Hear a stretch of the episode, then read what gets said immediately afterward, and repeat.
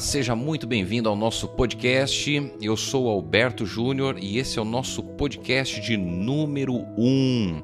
Nós vamos juntos estudar a lição da escola sabatina. E o nosso objetivo aqui é incentivar cada vez mais você a estudar a Bíblia através do nosso guia de estudos, que nós chamamos de lição da escola sabatina. Bom, eu pretendo postar pelo menos aí um podcast por semana com um resumo da lição. Então, o objetivo aqui é estudarmos juntos, é aprendermos juntos um pouquinho mais é, a palavra de Deus através, através do guia de estudos da lição da escola sabatina. Bom, o tema, o tema do trimestre nós já sabemos que é vida, morte e eternidade. E a lição dessa semana, a lição de número 12, ela tem como título a cosmovisão bíblica. Em outras palavras, a maneira de ver e entender o mundo através da Bíblia. O verso principal está em 1 Tessalonicenses, no capítulo 5, no versículo 23, que diz assim: O meu Deus da paz o santifique em tudo, e que o espírito, a alma e o corpo de vocês sejam conservados íntegros e irrepreensíveis na vinda de nosso Senhor Jesus Cristo. Antes da volta de Jesus, a Bíblia menciona dois momentos importantes que envolverá o mundo todo. O primeiro está descrito em Apocalipse 13. Ali mostra o engano que as pessoas elas serão levadas a acreditar. O mundo vai se maravilhar e vai seguir a besta do mar. Já em Apocalipse capítulo 14, nós temos como destaque a verdade da palavra de Deus, o evangelho sendo pregado, o evangelho eterno sendo pregado a cada nação, tribo e língua. Nesses momentos, muitos darão ouvidos às doutrinas de vento e se recusarão a dar ouvidos à verdade. A lição de domingo tem como título O Modelo Jesus. Jesus ele foi perfeito em todos os seus caminhos e o seu crescimento se desenvolveu em todas as dimensões: mental, física, espiritual e também social.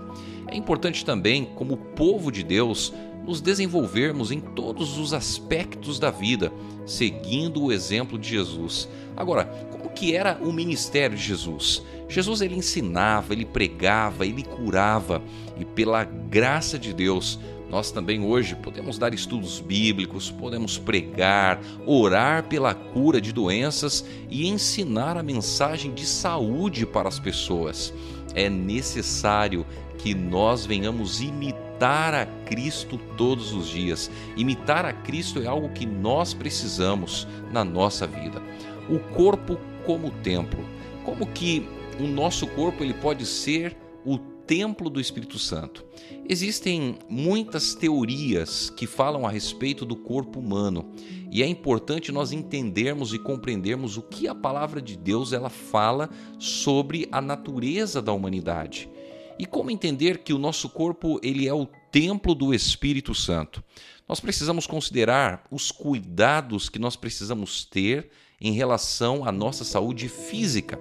Adão e Eva eles foram criados à imagem e semelhança de Deus, o que se refletia não apenas em seu caráter, mas também em seu aspecto físico. Essa imagem foi manchada e até mesmo escondida pela presença do pecado, e por isso a obra da redenção é restaurar os seres humanos à sua condição original, incluindo a sua saúde física. E essa obra é um processo que só estará completo na volta de Jesus. Então, o cuidado com a saúde física é muito importante e nós precisamos levar em consideração o que está escrito em 1 Coríntios capítulo 10, no versículo 31. Se vocês comem ou bebem ou fazem qualquer outra coisa, façam tudo para a glória de Deus. A mente de Cristo. Alguns acreditam que o indivíduo, que o ser humano, ele é transformado através da mudança do ambiente. E logicamente, dependendo do lugar que você está, dependendo das pessoas pelas quais você convive, você é influenciado por tudo isso. Mas a questão aqui não está no aspecto do ambiente mudar você ou das pessoas mudar você.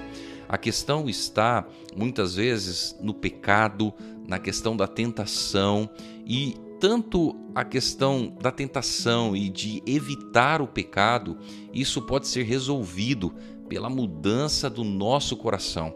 Então isso significa que a mente ela precisa ser transformada para que o nosso comportamento ele seja alterado. E o que significa ter a mente em Cristo? É buscar obter vitória sobre a tentação, também no nível dos nossos pensamentos e também das nossas intenções. Nós alcançamos isso somente pela graça transformadora. Nós devemos reivindicar as promessas de Deus e gravar a sua lei em nossa mente, em nosso coração e buscar pela fé ser obedientes a Deus. A orientação do Espírito. O Espírito Santo ele é o agente que derrama o amor em nosso coração, nos conduz à experiência de salvação e ele também nos guia em toda a verdade e nos capacita para a missão. Muitas pessoas dizem ter o Espírito Santo, e você já deve ter ouvido alguém dizer assim: Olha, eu recebi o Espírito Santo, eu tenho o Espírito Santo. Mas qual é o grande problema? É que muitas pessoas estão longe da palavra de Deus que o Espírito Santo inspirou. Então, se essas pessoas elas não agem em conformidade com a palavra de Deus, elas não possuem o Espírito de Deus. E nós precisamos estar abertos ao Espírito Santo buscando fazer escolhas corretas de acordo com a Bíblia e evitar o que é errado. Pronto para o seu aparecimento. As muitas coisas da vida podem nos distrair e tomar todo o nosso tempo, fazendo com que a nossa prioridade esteja em segundo plano. A lição ela traz uma pergunta bem interessante. Que diferença há entre preparar-se para a volta de Jesus e estar pronto? Muitas vezes a ideia de se preparar sugere algo ainda no futuro, ao passo que o conceito de estar pronto indica que aguardamos a volta de Cristo a cada dia. Na perspectiva bíblica, o tempo da salvação é sempre hoje e nunca amanhã, até mesmo porque nós não sabemos qual poderá ser o nosso último dia. Há uma pergunta muito conhecida que diz assim: se Jesus voltasse hoje, você estaria pronto para se encontrar com Ele? Bom, eu espero que esse podcast tenha ajudado você a estudar mais a Bíblia, a palavra de Deus, a lição da escola sabatina. E espero que tenha abençoado você, a sua vida. E eu peço para você compartilhar com as pessoas que você ama, com as pessoas que são importantes para você. Que Deus abençoe você. Um grande abraço.